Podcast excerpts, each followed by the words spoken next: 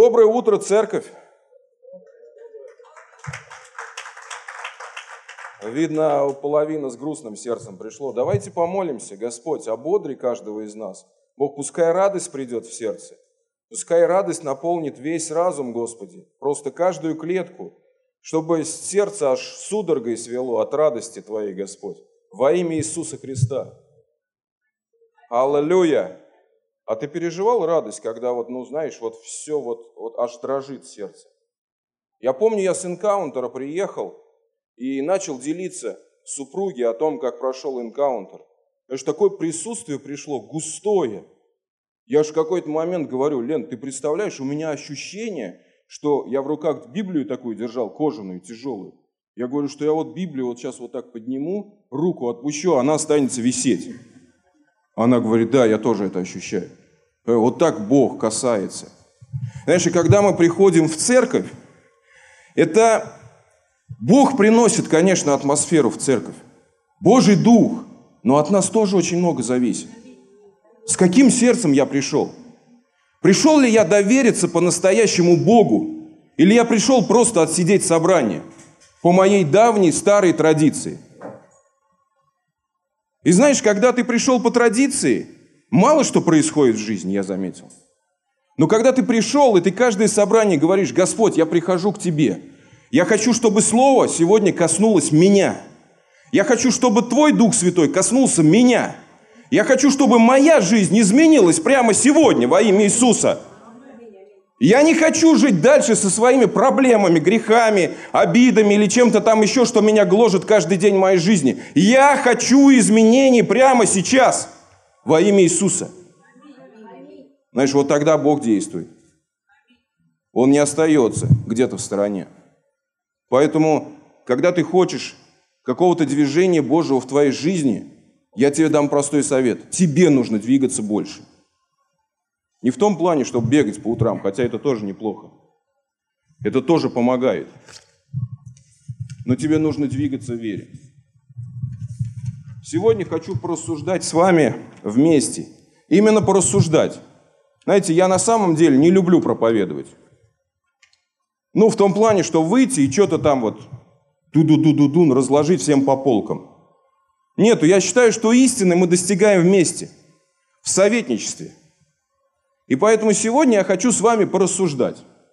И у меня такая тема, достаточно такое, я люблю длинные названия, называется «Капитализм по-библейски» или «Что мешает христианину быть богатым». Вот так. А вот слово «капитализм», а какие вообще эмоции и чувства у вас вызывает? Вот вы слышите «капитализм», что это? Ну смелей. Капитал, да. Ну, смелей. Маркс. Крас, классно. Очень хорошая книга. Знаете, я однажды э, задал сам себе этот вопрос. Вот слово капитализм. Какие у меня первые ассоциации с словом капитализм?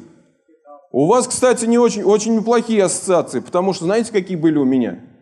У меня была ассоциация – Мужик с большим пузом в цилиндре и мальчишки-бальчиш. Вот все ассоциации. Со словом капитал и капитализм. Это то, чему нас учили в школе. Это то, что я видел в учебниках, вот эти картинки, когда мальчишки-бальчиш гонит каких-то трех пузатых мужиков в черных цилиндрах. И в моей как бы мировоззрении, вот то, таком вот устоявшемся – можно сказать, консервативным. Капитализм – это что-то плохое. Гораздо лучше быть босоногим мальчишом-кабельчишом, который донашивает какую-то старую буденовку, нежели вот этим вот парнем в цилиндре. И это мировоззрение, которое было навязано, навязано нам, русскому народу. Именно с этим бременем большинство из нас, и приходя к Богу, дальше продолжает существовать вот так вот, в своем вот в этом вот мировоззрении, консервативном где-то. Давайте прочитаем с вами Писание. Я хочу вместе с вами прочитать историю про Иосифа. Когда он э, растолковал сон фараону. Помните эту историю? Помните, фараону приснилось два сна. Примерно один и тот же смысл. Один про колосья, другой про коров. Ну, кто помнит? Отлично. Тогда повторяться не буду. И вот фараон искал, кто растолкует сны. И никто не мог растолковать. И вот сказали, есть пленник один, в темнице сидит, Иосиф. Вроде неплохо с этой задачей справляется. Давай позовем, ничего же не потеряем. Фараон согласился. И вот Иосиф приходит к фараону. Это 41 глава Бытие а, с 25 стиха. «И сказал Иосиф фараону, сон фараонов один, что Бог сделает, то он возвестил фараону. Семь коров хороших – это семь лет, и семь колосьев хороших – это семь лет. Сон один. И семь коров тощих и худых, вышедших после тех – это семь лет также, а, и семь, лет, и семь колосьев тощих и искушенных восточных ветров – это семь лет голода. Вот почему сказал я фараону, что Бог сделает то, что он показал фараону. Вот наступает семь лет великого изобилия во всей земле египетской. После них настанут семь лет голода, и забудется все то изобилие в земле египетской, египетской и истощит голод землю, и неприметно будет прежнее изобилие на земле, по причине голода, который последует, ибо он будет очень тяжел. А что сон повторился фараону дважды, это значит, что это истинное Слово Божье, и вскоре Бог исполнит это. И ныне да усмотрит фараон мужа разумного и мудрого. Здесь я хочу сделать а, ремарку. Дело в том, что если вы перечитаете сны, то там просто было действие, связано вот с этими семь колосьев, семь колосьев хороших, семь колосьев истощенных – семь коров э, хороших, больших, таких тучных, как Писание говорит, и семь коров худых, которые пожрали этих. Вот все действие этого сна. Я просто не буду сейчас это зачитывать, чтобы не тратить время. Но вот это действие. И вот это действие, по сути дела, э, Иосиф здесь, он все это растолковывает. И вот все, что идет после, а именно с 34 стиха, я не знаю. Это Бог говорит через Иосифа, потому что Писание нам не дает конкретно понять. Либо сам Иосиф в продолжении того, что он растолковал и понял, что значит этот сон, он дает некую рекомендацию, некий совет, а что конкретно делать-то в этой ситуации. А потому что, изучая а, Писание и видя историю Иосифа, можно было понять, что он был очень умный, что он был очень мудрый, и он был очень искусный управитель, потому что вся его жизнь, она показывала это. И в доме Патифара, и в темницу, когда он попадал, везде вместе с ним приходил некий порядок. То есть Иосиф умел управлять. И вот он говорит эти слова. «Да повелит фараон поставить над землей надзирателей и собирать э, в семь лет изобилия пятую часть». Э, а, с 33 стиха. «И ныне да усмотрит фараон мужа разумного и мудрого, и да поставит его над землей египетской. Да повелит фараон поставить над землей надзирателей и собирать в семь лет изобилия пятую часть всех произведений земли египетской. Пусть они берут всякий хлеб этих наступающих хороших годов и соберут в городах хлеб под ведение фараона в пищу, и пусть берегут». И будет эта пища в запас для земли на семь лет голода, которые будут в земле египетской, дабы земля не погибла от голода. И вот следующий стих. «И это понравилось фараону и всем слугам его». А знаете, что это? Не сон понравился. Потому что сон, ну согласитесь, ну так себе. Не особо вдохновляющий. Но вот то, что говорит Иосиф после – Тут на подмечено в Писании, и это понравилось фараону и слугам его. Они как-то ободрились. Знаешь, я вот, э, когда читаю Писание, у меня всегда какие-то иллюстрации возникают. Я люблю, так знаешь, поассоциировать. А что там на самом деле происходило? Что это за люди? Что за действия? Как это все? Да? И ты вот какие-то картины такие рисуешь. И знаешь, у меня рисуется такая картина, вот когда я читаю про сон, вот если бы Иисус, Иосиф, мне кажется, рекомендацию вот такую в конце не сделал, не вкрапил ее, то знаешь, что бы там было? Босс, мы все умрем. Вот что там было бы. Потому что следом фараон говорит, почему я делаю такие выводы? Ты сейчас поймешь, я думаю. Он, и фараон э, э, говорит, и сказал фараон, 38 стих, слугам своим, найдем ли мы такого, как он человек, в котором был Дух Божий? И сказал фараон Иосиф, так как Бог открыл тебе все это, то нет столь разумного и мудрого, как ты. Вот мы э, с вами жители современного мира. Вот скажите мне, а что такого особенного порекомендовал Иосиф фараону? Нет, на самом деле он порекомендовал много.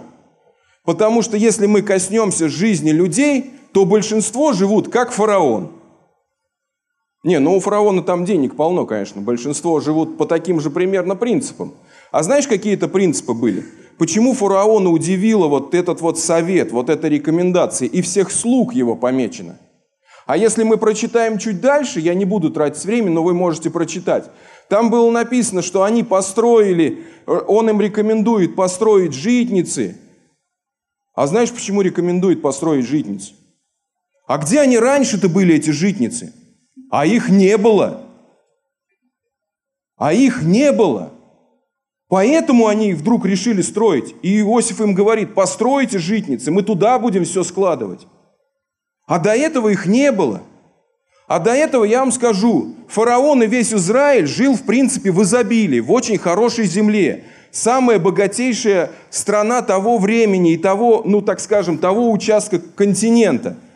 Они жили Деньги есть, тратим. Вот примерно по такому принципу.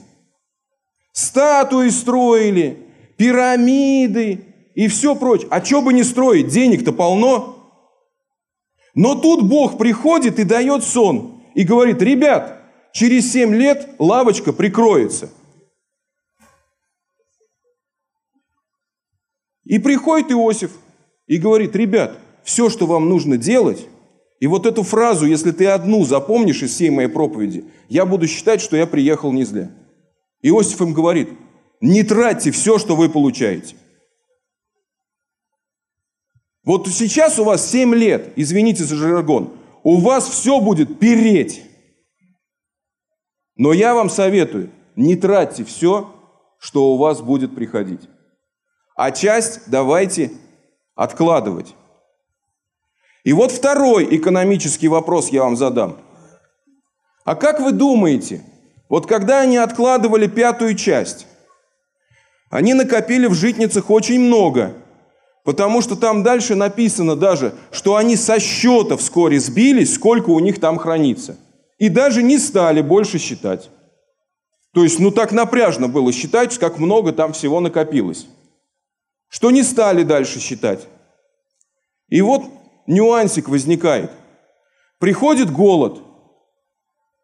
И что они сделали во время этого голода? У них было много всего накоплено. Ну, дам вам подсказку. Они спасли свой народ от голода. Шевелите мозгами, ребята. Нам нужны деньги. Я вам так скажу. Они начали продавать. Они не только своих людей обеспечили, они начали это продавать. А теперь дополнительный вопрос. Когда у тебя что-то есть, что является дефицитом для всего того места, где ты находишься. Вот взять пандемию. Помните маски? Как они подорожали в цене? А прочие вещи, которые у нас обычно дорожают, гречку почему-то у нас все скупают, я так и не понял, почему, то есть это, наверное, какой-то непонятный для меня товар, продукт. Я, видать, его не распробовал в свое время. Почему все так за ним охотятся? Ну, не суть дела. Когда у тебя что-то есть, когда везде с этим дефицит, ты будешь это продавать по обычной цене? Нет. Это нелогично. Я, опять же, извините, вам скажу жаргонно, но по-другому не выражусь. Они на этом кризисе срубили много. Это не просто семь лет, они там как-то пропыхтели, чтобы не умереть. Они заработали на этом много денег. Вот просто на том, что Иосиф пришел и сказал вот эту простую, кардинальную для того времени и для того места вещь. А теперь обогей этого раздела моего выступления. А знаете, что это, вся эта история? Это чистый капитализм. Вот в чистом виде.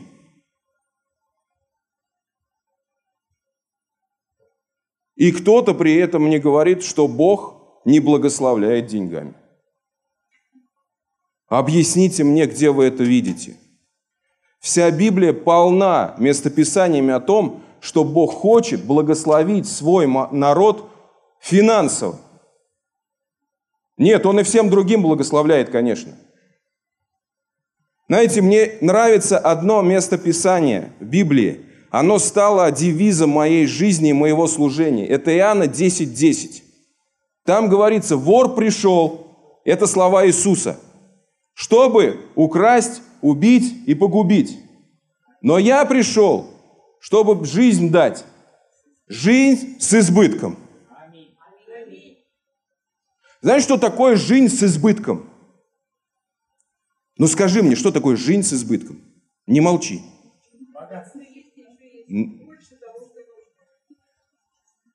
Вот если у меня избыток в семье, это избыток, это классно? но при этом куча долгов. Это избыток в жизни.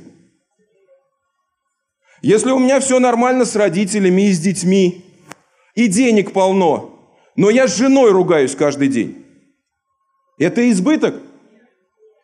Любая сфера, которая находится в провале, не дает тебе окунуться в жизнь с избытком. Поэтому если Бог благословил тебя всем – здоровьем, хорошими детьми, хорошим мужем, хорошими родителями, хорошей церковью, хорошим пастором, хорошим человеком, с которым ты сегодня рядом сидишь в одном ряду, но у тебя нет денег, извини, но твою жизнь нельзя назвать жизнью с избытком. Слава Господу за ваше «да».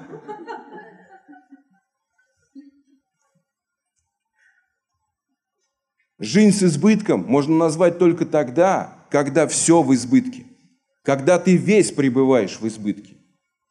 Когда у тебя больше, а избыток это больше, чем тебе нужно. И это именно, это не слова апостолов. Это не мои слова, придуманные сейчас для проповеди. Это слова Иисуса Христа, из Его лично уст высвобождены в нашей жизни, друзья – я пришел, чтобы дать жизнь с избытком.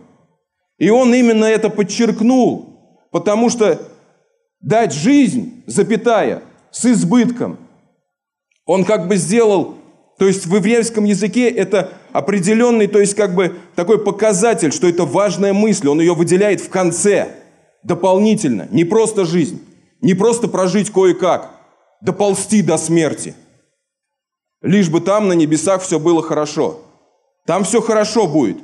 Но здесь тоже важно, как ты проживешь. Слава Иисусу. И знаете, а еще одна мысль этого местописания, почему оно мне так сильно нравится. Оно кроется в первом послании, в первом разделе, где он говорит про вора. И вот знаешь, мне, я всегда придаю значение тому, как расставлены слова. А там написано, вор пришел, что сделать? Ну, вспоминайте. Украсть, первое.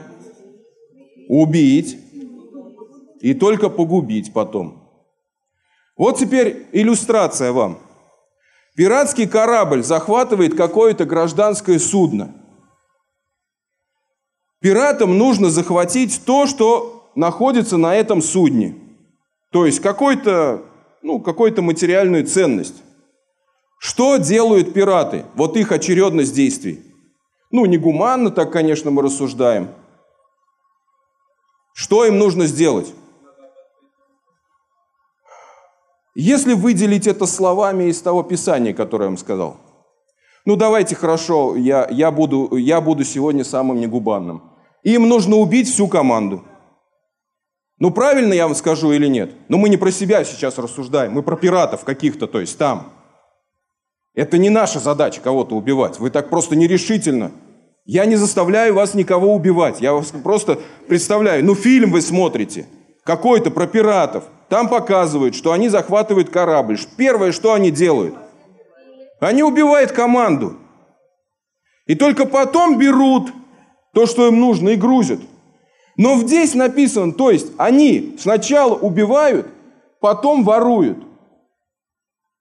То есть крадут, если словами Писания выражать. Почему в Писании наоборот? То есть как это можно сначала украсть, потом всех убить? Они из-под воды, что ли, вылезли откуда-то? Ну, если про пиратов рассуждать. Если из-под воды вылезли, то зачем вообще кого-то убивать, тратить свои силы? А потому что речь не идет о физических действиях. И здесь кроется еще одна очень важная истина, которая мешает нам как раз взять то благословение, которое Бог нам приготовил. Вор, а точнее дьявол, я думаю, вы все понимаете, о ком речь идет. Ему не нужна сущность твоя, вот это вот, деньги твои или что-то еще. И в принципе у него нет даже власти, чтобы взять что-то из твоей жизни. У него нет такой власти – Потому что кровь Иисуса, которой Он однажды тебя помазал и исцелил от всякого греха, от всякой болезни, от всего прочего, всякое проклятие с тебя снял. Ты помазан кровью Иисуса. Дьявол просто не может тебе приблизиться, потому что кровь Иисуса, она не дает ему в духовном мире приблизиться к тебе. Не то, чтобы уже навести там какой-то шорох в твоей жизни, что-то забрать у тебя. Мы говорим, дьявол у меня забрал. Я тебе скажу, ты обольщаешься. Это не дьявол забрал. Это ты не берешь просто то, что тебе принадлежит. А дьявол ничего забрать у тебя не может. У него нету таких полномочий в духовном мире. Вы должны понять, что дьявол – это тоже сущность, созданная Богом, и она живет по определенным принципам этого мира – этого творения. И у него нет таких полномочий преодолеть кровь Иисуса Христа, ворваться в твою жизнь и просто, то есть там, разорвать все в клочья. Нету такого в Новом Завете. Ты должен это уяснить, это поможет тебе в будущем. Но знаешь, что он делает? И делает очень искусно. И почему в этом месте написано первое слово «украсть»? Потому что он крадет истину – вот что он может делать. И делает это очень искусно. Он крадет истину. Он тебе говорит, он тебе приходит и говорит, Бог тебя исцелил? Да? Но ты же все равно болеешь. Может, Бог и не исцелял. А может, Бог вообще не исцеляет. Бог дал тебе благословение в финансах – а у тебя все равно денег нет. Ты что? Во что ты веришь? Какие финансы? Бог дает благодать и милость свою, но денег не дает. Зачем ты в это веришь? Не трать время на это. Живи, наслаждайся, будь блаженным. Никого не обижай. Всем улыбайся. Каждое воскресенье приходи на собрание в церковь. Обязательно три раза скажи «Аллилуйя» но денег у Бога не проси. Это лишнее. Это все пускай э, такие, как Селивахин делают. А ты нет. Ты более высокого уровня человек, более духовный. Зачем тебе в это погружаться? Живи так. В долг взял? Ничего страшного. Отдашь потом как-нибудь. Не отдашь, никто не обидится. Все блаженные. Друзья, я на самом деле вас не веселю. И мы смеемся сегодня. Над кем смеемся, как говорит один известный юморист? Дьявол приходит, чтобы украсть истину, чтобы забрать, забрать твое понимание. И он подменяет это ложью. И знаешь, даже психологически доказано, что если человек начинает врать постоянно, он в какой-то момент начинает верить в свою же ложь. Вот если ты начинаешь в какой-то момент верить тому, ту ложь, которую подкладывает тебе дьявол вместо истины, ты начинаешь видеть в эту ложь. И знаешь, что в последующем приходит? Тебе становятся ненавистны люди, которые говорят обратное. Потому что ты очень веришь в то, что Бог не благословляет. Если ты в это веришь. Что Богу все равно до твоих денег, до твоих обстоятельств жизни. Ему все равно до твоей семьи, до твоих детей. Я тебе скажу, я хочу это сказать, чтобы тебя ободрить. Дорогой мой друг, Бог за тебя во всем. Он отдал единственное, что у него было, своего сына, одного единственного. Сюда спустил с небес с более высокого уровня жизни. Сюда спустил на нашу грешную жизнь, чтобы мы его здесь еще и растерзали. И это все допустил для одной простой цели, чтобы сегодня всякая ложь дьявольская, она не имела места в твоей жизни. Но перед нами есть свобода выбора. Мы можем выбрать, во что нам верить. Вот что самое главное. И поэтому я могу выбрать верить во что угодно. Могу поверить, что Иисус Христос искупил меня от всего, а могу верить в той лжи, которую дьявол каждый день приносит в нашу жизнь. Он каждый день приходит и что-то навязывает тебе, лишь бы ты не верил в истину. Лишь бы ты, то есть не встал сегодня утром и не сказал, Иисус, я отдаю свою свою жизнь тебе.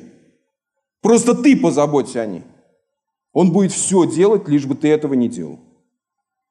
Можно аминь на это сказать? Вы понимаете, о чем я сегодня? Слава Иисусу! И вот это вот, он ворует истину, а следующее слово идет убить. Он не убивает физически тебя. Опять же, нет полномочий. Но он убивает веру в тебе. Потому что когда однажды ты поверил в ложь, ты перестаешь верить за эти вещи. Если ты однажды поверил в то, что Бог не дает денег, Он не обеспечивает деньгами, не благословляет деньгами. Друзья, я сегодня в большей степени о деньгах, если кто вдруг не понял – то однажды ты просто перестанешь в это верить вообще. И тогда следующее, третье слово, он тебя погубил. Покупил не целиком. В этой, в этой сфере твоей жизни. Он все. Он тебя вычеркнул из списка. Все. С этим разобрались. Все. Можно приступать к другому. Вот примерно так. А знаешь, почему все это? Потому что деньги дают свободу. Не смотрите на меня и на мои слова сквозь религиозные вот эти вот призмы.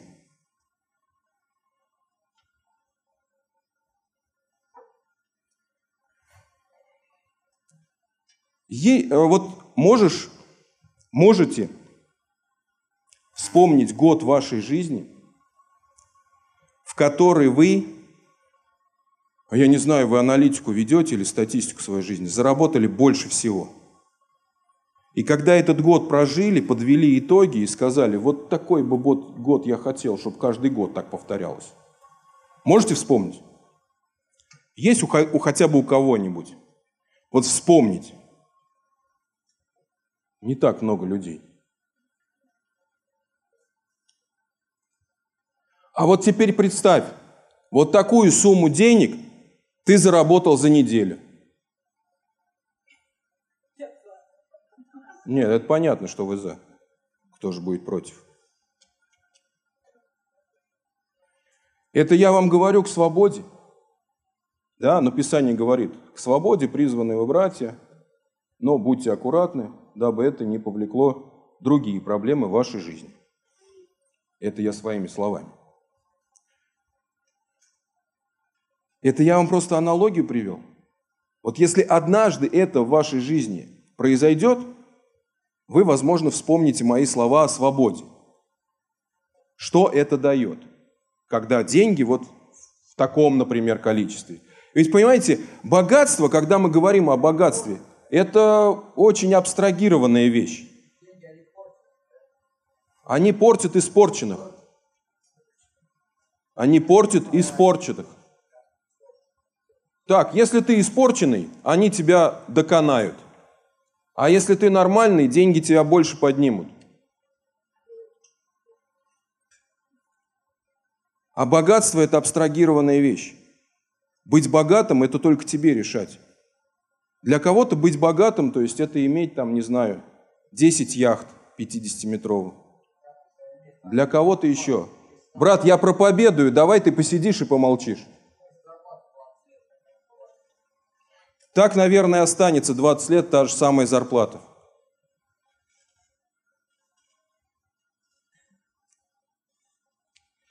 Так что же нам мешает? Ладно, перейдем к другому немного. А что мешает? Что мешает все это получать? Мы разобрались с одним моментом, что нам мешают наши какие-то религиозные взгляды и наши обманы, которые Бог, ну, дьявол приходит и обманывает нас, да? То есть вот с этим нужно держать ухо востро, так скажем.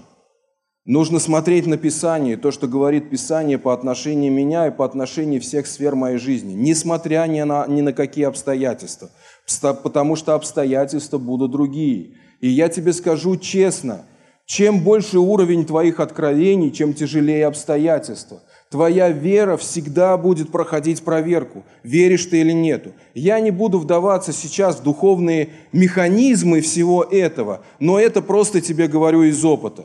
Чем больше уровень твоей, твоей жизни, тем больше проблем и всяких обстоятельств приходит на нее.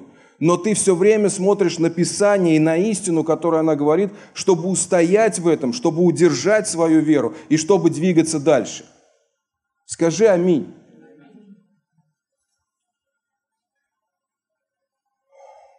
наверное, самый сложный пункт препятствия для получения богатства христианину, о котором сложно и слушать, и говорить.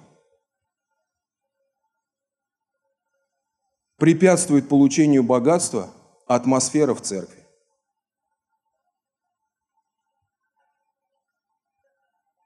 Вот это поворот.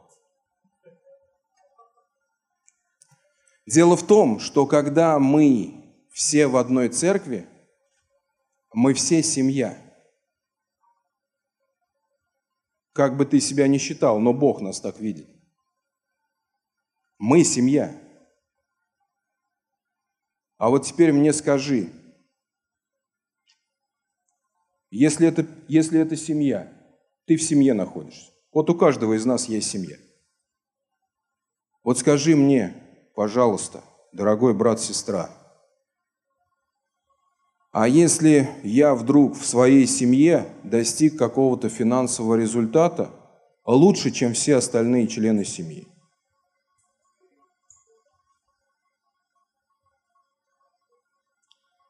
Но при этом семья из этого всего общаться со мной не хочет. Глаза отворачивает – сплетни на стороне разводят, обсуждают меня, когда меня нету.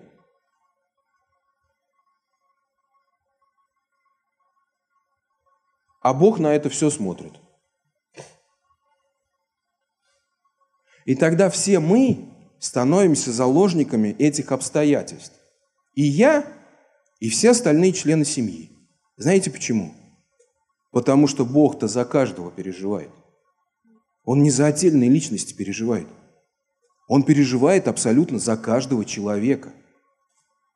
И поэтому, как он меня любит, он также любит и всю мою семью. Одинаково абсолютно. Абсолютно одинаково. И его задача, точнее задача Духа Святого, который послан на эту землю, который вместе с нами здесь обитает, его задача нашу душу сохранить. Это его первостепенная задача. Ему нужно сохранить нашу душу, мою и всех остальных. И поэтому, если твоей душе что-то угрожает, Бог делать будет все, чтобы снять эту нагрузку, нагрузку и снять эту угрозу. Поэтому, друзья, Забегая вперед, я вам могу сказать один простой принцип. Либо мы поднимемся все вместе, либо все вместе останемся сидеть на том же уровне. Потому что Бог всех любит одинаково. Он не будет поднимать кого-то ради того, чтобы все разозлились. Ради того, чтобы этот, тот, кого он поднял, однажды обиделся, плюнул на все и сказал, да у меня и так денег полно, идите вы. Ребят, извините за мои, может быть, какие-то выражения, но я о серьезных вещах сегодня. Поэтому я особенно обращаюсь сегодня с этой кафедры к лидерам, к лидерам церкви всех уровней. Друзья, созидайте и охраняйте атмосферу в церкви. Не дайте месту зависти, не дайте месту сплетням, не дайте месту раздорам.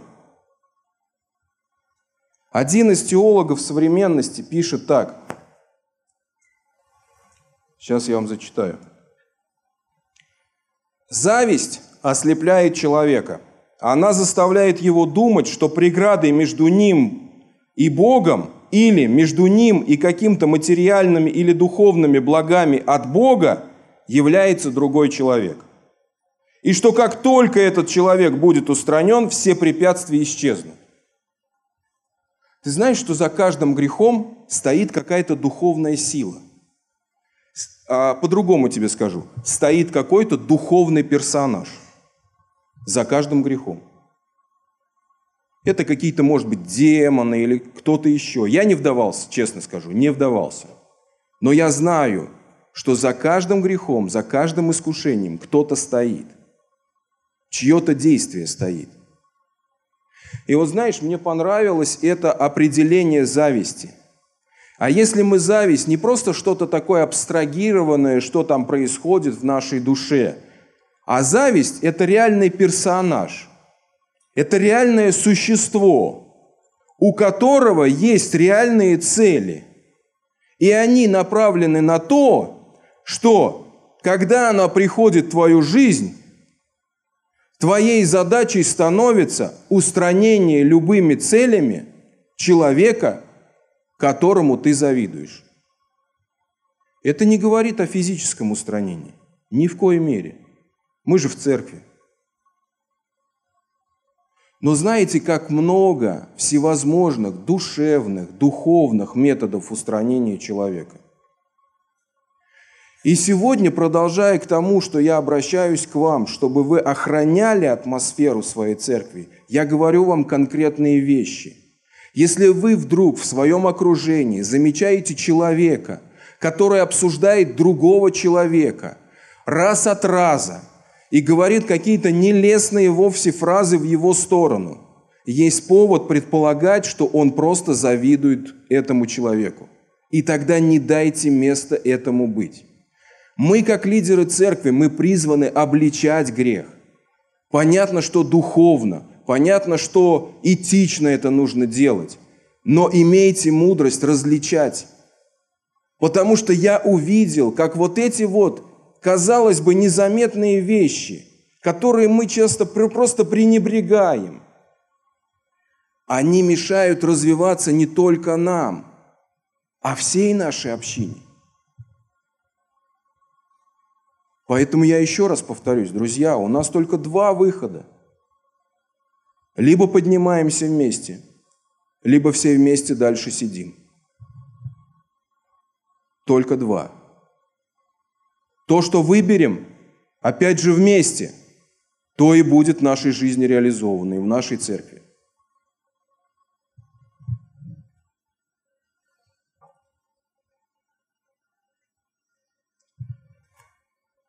Это то, что касается общих вещей. Одна из индивидуальных вещей, которые я заметил, которая может препятствовать тебе прорываться в финансах, это консервативные взгляды на свою жизнь.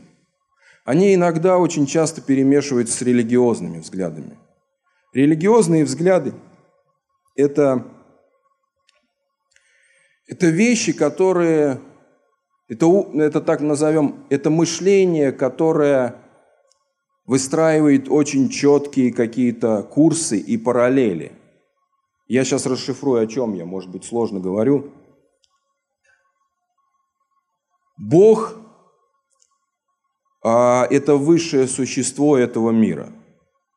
Нет никого больше Бога во всей этой вселенной. И Он однажды создал эту землю. Он однажды при... создал принципы мироздания.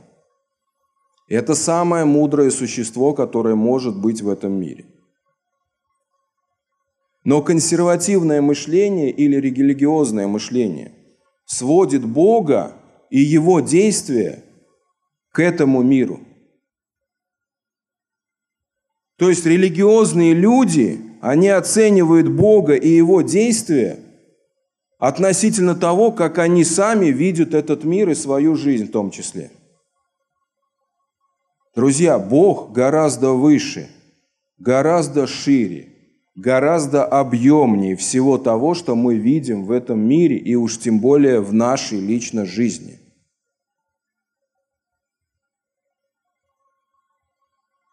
И вот смотрите, как Бог, если лично в жизнь говорить, никогда не думай, что Бог будет делать так, как ты запланировал. Знаете, когда мы говорим о чем-то, как Бог может решить какую-то проблему или как Бог может благословить нас, у нас внутри, это естественный процесс любого человека, так заложено, у него внутри рождается план, как это может произойти. Вот знаешь, если план родился – я тебе на 98% с уверенностью скажу, что наверняка этот не тот план. Наверняка Бог будет действовать по-другому, потому что Бог не действует этими вот методами, этой логикой, которой мы обычно действуем. Вы можете даже заметить это вот, ну, в действиях Иисуса Христа. Вот помните, Иисус э, ходил со своими учениками, подошел к смоковнице. Там Писание четко и ясно говорит – это было время не собирать плоды. Ну, то есть у каждого дерева есть свой, свое время. Свое время приносить плоды. Если ты зимой придешь в свой сад, и там у тебя 10 яблонь, ну, без толку трясти эти яблони, только снег с них упадет, яблоки не упадут. Ну так ведь? Вот это примерно та же история. Иисус что, не знал, когда смоквы? Он вырос в Израиле, он вырос в этой стране, он знал это все – он ел эти смоквы наверняка, то есть когда был мальчишкой, когда бегал. Он знал, когда цветут эти деревья. Он знал, когда приносится плод с этих деревьев. Но он пришел уже взрослый мужчина, приходит к этому дереву, протягивает руку, думает, что что-то найдет там, но не находит и проклинает это дерево. Вот может мне кто-то объяснить, в чем тут логика? А я вам скажу, вот прямым вот так вот текстом ты никогда не поймешь логику Иисуса. Я только могу лишь догадаться, потому что, читая Писание дальше, они вернулись к этому дереву и говорят, опа, она и правда засохла. А он им говорит, а вы что, сомневались, что ли? И вот для чего все это было сделано. Не потому, что он реально еду искал на дереве, а просто это было действие Иисуса, чтобы показать совершенно другие вещи, которые он предвидел в будущем – или они идут э, по городу, и вот пришли собиратели подать, и говорят, учитель даст ли подать за себя и там за, и за тебя? Он к Иисусу идет, Петр, и говорит, Петр, там спрашивают, денег нужно. Он ему говорит, иди, ты же рыбак? Петь, ты же рыбак, иди к рыбу поймай. И что? И внутри него найдешь Монету, как раз которой хватит заплатить. А в этой истории где логика? Вот логика была бы в том, если бы он сказал, Петр, иди рыба налови, продай ее на рынке, выручишь денег, отдашь что и за все. Вот здесь есть логика. Вот мы так мыслим. Вот так должно чудо Божье происходить. Как должно чудо произойти в твоей жизни? Где взять деньги, чтобы заплатить долг? Иди на, на, налови, Господь тебя благословит в этом. Он же благословил тогда, помнишь, в лодке они тянули рыбу. Вот так же сейчас тебя благословит. А, ты возьмешь деньги, продашь эту рыбу, Господь благословит тебя хорошими покупателями. Сразу один придет, все купит. Слава Иисусу. Аминь. Перекрестить не забудь. Все. Вот план. Наш логичный план. Вот так обычно мы смотрим на свою жизнь. А Иисус что говорит? Одну рыбу только надо поймать, одну. Рот ей откроешь, там монета. Все, больше ничего не надо делать. Друзья, это сверхъестественно. Ты хоть раз ловил рыбу с монетой во рту? Я тоже. Вообще непонятно, как она туда попала. Почему именно эту рыбу из всех рыб ты поймать сможешь? Понимаешь? Или возьмем Ветхий Завет. Иаков у Лавана служит. Ну, помните там эту историю, зажжен много раз служит, там то за одну, то за другую, там целая Санта-Барбара такая развелась. В итоге, то есть все, сказал, я от тебя, Лаван, ухожу, дай мне свою часть. У них опять там спор, перебор. И Иаков говорит, я заберу, хорошо, нет вопросов, я заберу пестрые. Пестрые. Пестрые, знаешь, какие там? Ну, которые вот разных цветов. Черный, белый, черный-белый, такие вот. Сиамские овцы. Пестрые. Я их заберу. Лаван ему говорит, окей. Их там пару штук в стаде, думает, ну как это, как он их наплодит-то? Лаван тоже это хитрый мужик. Все смекнулся, легко согласился с этим. Что делает Иаков?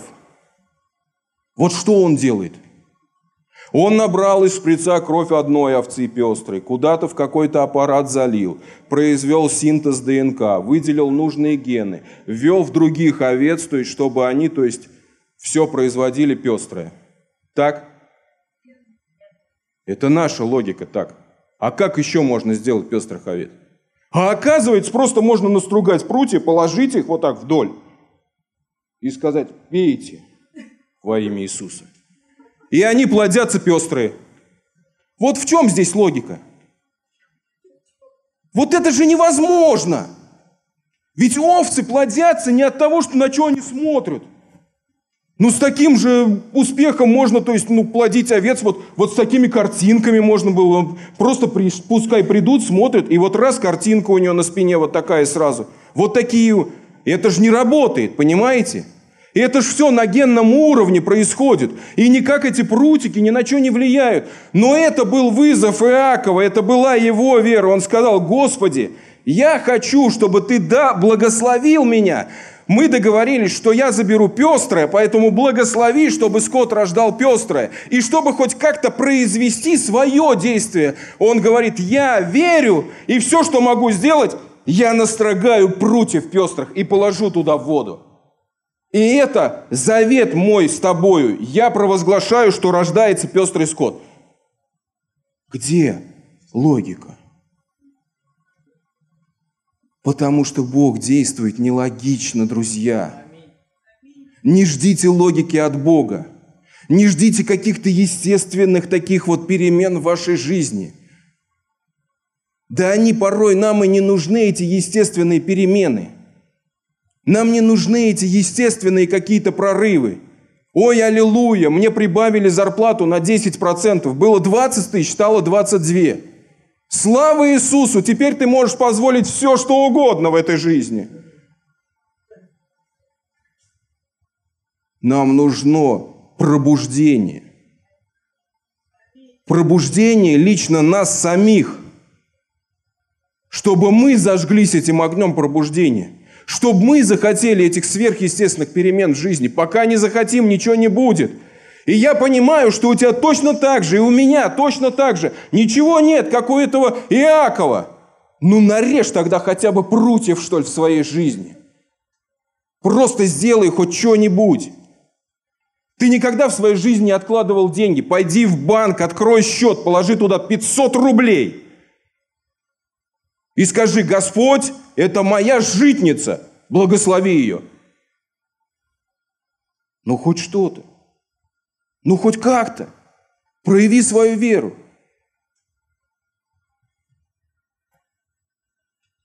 Более кардинальные вещи не буду говорить, а потом скажете, я насоветовал. Хотя они нужны.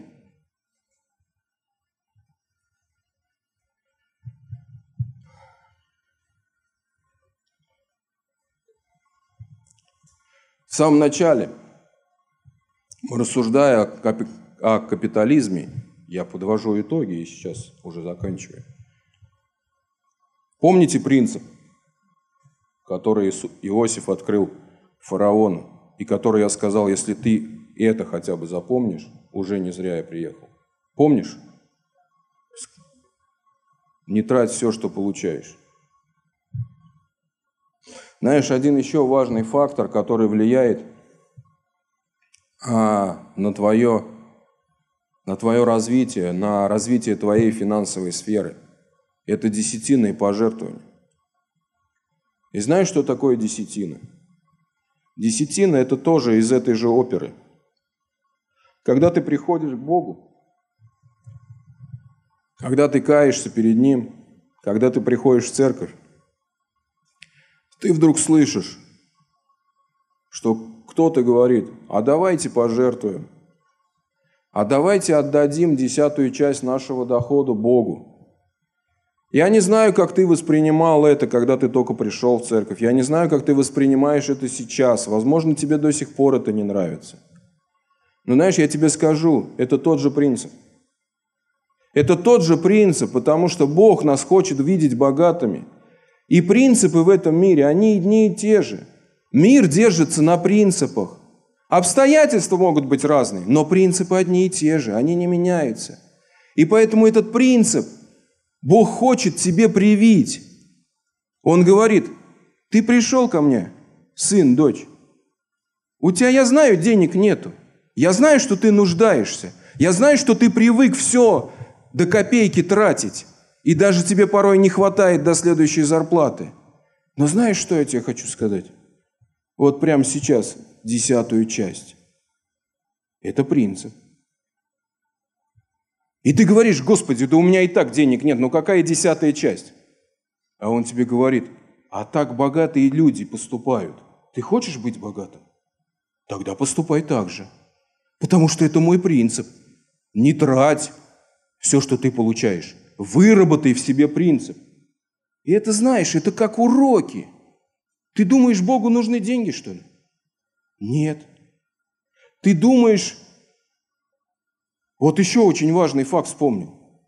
Религиозный взгляд иногда бывает на эти все вещи, и почему людей иногда коробит от всех этих пожертвований десятин – Потому что люди думают, что если он не принесет десятину, если он не принесет пожертвования, Бог его не благословит. Это ложь дьявольская. Ребята, это ложь сатаны. Бог благословляет вас не из-за ваших денег, не из-за того, что вы ему приносите или не приносите. Ты можешь не приносить ему вообще ничего, и он тебя благословит. Знаешь почему? Или мне подсказать? Потому что он любит тебя. Ему не нужно вообще. Я приведу тебе пример. У меня трое сыновей. Старшему 25, среднему 18, младшему 6. Двое старших живут самостоятельной жизнью в Москве. И вот когда они начали, эти два моих парня, зарабатывать деньги, знаешь, что они начали делать? Я помню, мне средний прислал 10 тысяч рублей на карту. Я не нуждаюсь в деньгах. Я не нуждаюсь в его конкретно деньгах. Но он мне прислал и сказал, пап, я знаю, что тебе деньги не нужны, но я хочу это сделать, потому что ты обо мне заботишься, потому что ты обо мне заботился, потому что ты меня воспитал таким, как я сегодня являюсь. Это твоя заслуга. Поэтому вот из того, что могу, я тебе даю. Когда старший сын моей жене дарит букеты из Москвы заказывает, я тоже этому радуюсь. Но знаете, почему это делается? Не потому, что я нуждаюсь в деньгах, или она нуждается в букетах, или в чем-то еще. Это не потому, что если он мне 10 тысяч бы не прислал, я бы его проклял. Нет. Это потому, что они меня любят – это потому, что я однажды сделал все для того, чтобы они выросли, научил их всему, что они сегодня умеют, дал определенные принципы, которые позволяют им реализовываться в жизни. И в знак благодарности из того, что есть, они меня благодарят из любви. Вот что такое пожертвование десятины. Это из любви. Просто я хочу, Господь, я люблю Твою церковь. Я хочу служить в этой церкви. Мне она дорога. Поэтому я не просто буду приходить и сидеть вот на этом стуле. Я хочу что-то еще приносить. Я буду делать дела, я буду играть на гитаре, я буду петь, я буду ремонтировать, я буду давать деньги, я буду еще что-то делать. Почему? Потому что я тебя люблю. И верю, что ты любишь меня. И благословляешь меня. И я хочу быть на всякое доброе дело богатым, как ты говоришь. Я не хочу волочить это нищенское состояние. Я вижу, что ты. А ты говоришь, что я твой сын. Я хочу быть похожим на тебя, пап. Научи меня так жить. Научи меня так верить. Научи меня ставить такие цели, чтобы прорываться, чтобы видеть сверхъестественные вещи, чудеса в моей жизни, Твои чудеса, Господь. Но все это я хочу делать из любви, не по принуждению, не потому, что не сделаю, и Бог меня не благословит. Это бред вообще. Выкинь это из своей головы. Так не работает. Это тебя просто погубит иначе. Люби Бога и знай, что Бог любит тебя. Аллилуйя! Слабо как-то. Слабо. Наверное, я плохо проповедовал. Ну что, друзья, я тоже могу сказать, может быть, я, я знаю себя. Я пересматриваю свои проповеди. Иногда смотрю и думаю, нафига же, Алеша, ты так сказал? Ну, знаешь, проповедник не всегда, скажу тебе, себя контролирует. Тебе однажды нужно попасть за эту кафедру, и тогда ты поймешь. Иногда Бог делает что-то. Иногда я переслушиваю свои проповеди и думаю, откуда я это взял? Я даже к этому не готовился. Я верю, что Бог направляет, Бог ведет, и для каждой церкви есть свое послание. Я проповедую о финансах во многих церквях. Это моя любимая тема. Вот. Поэтому то слово, которое я сегодня высвободил у вас в церкви, я верю, что это слово для вашей церкви. Это то, что нужно вам.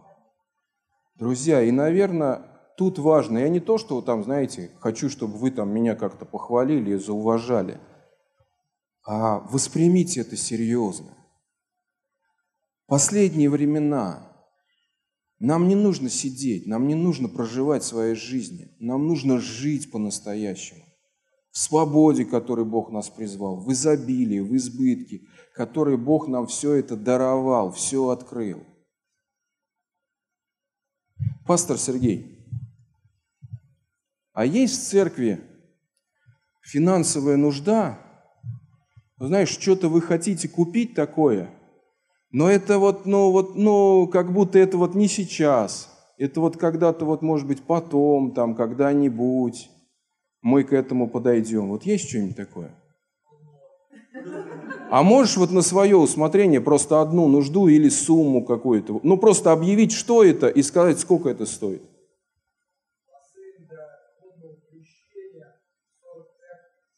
Отлично. Ребят, вот знаете, а, когда слово выходит о финансах, надо взять, как Иаков, и прутья хотя бы нарезать. Вот я хочу для закрепления слова и действия Божьего сейчас целевые пожертвования собрать здесь, на бассейн для водного крещения. И знаешь почему? Потому что многие скажут, ну зачем нам бассейн, у нас тут и так нужд полно. Но потому что Бог действует нелогично.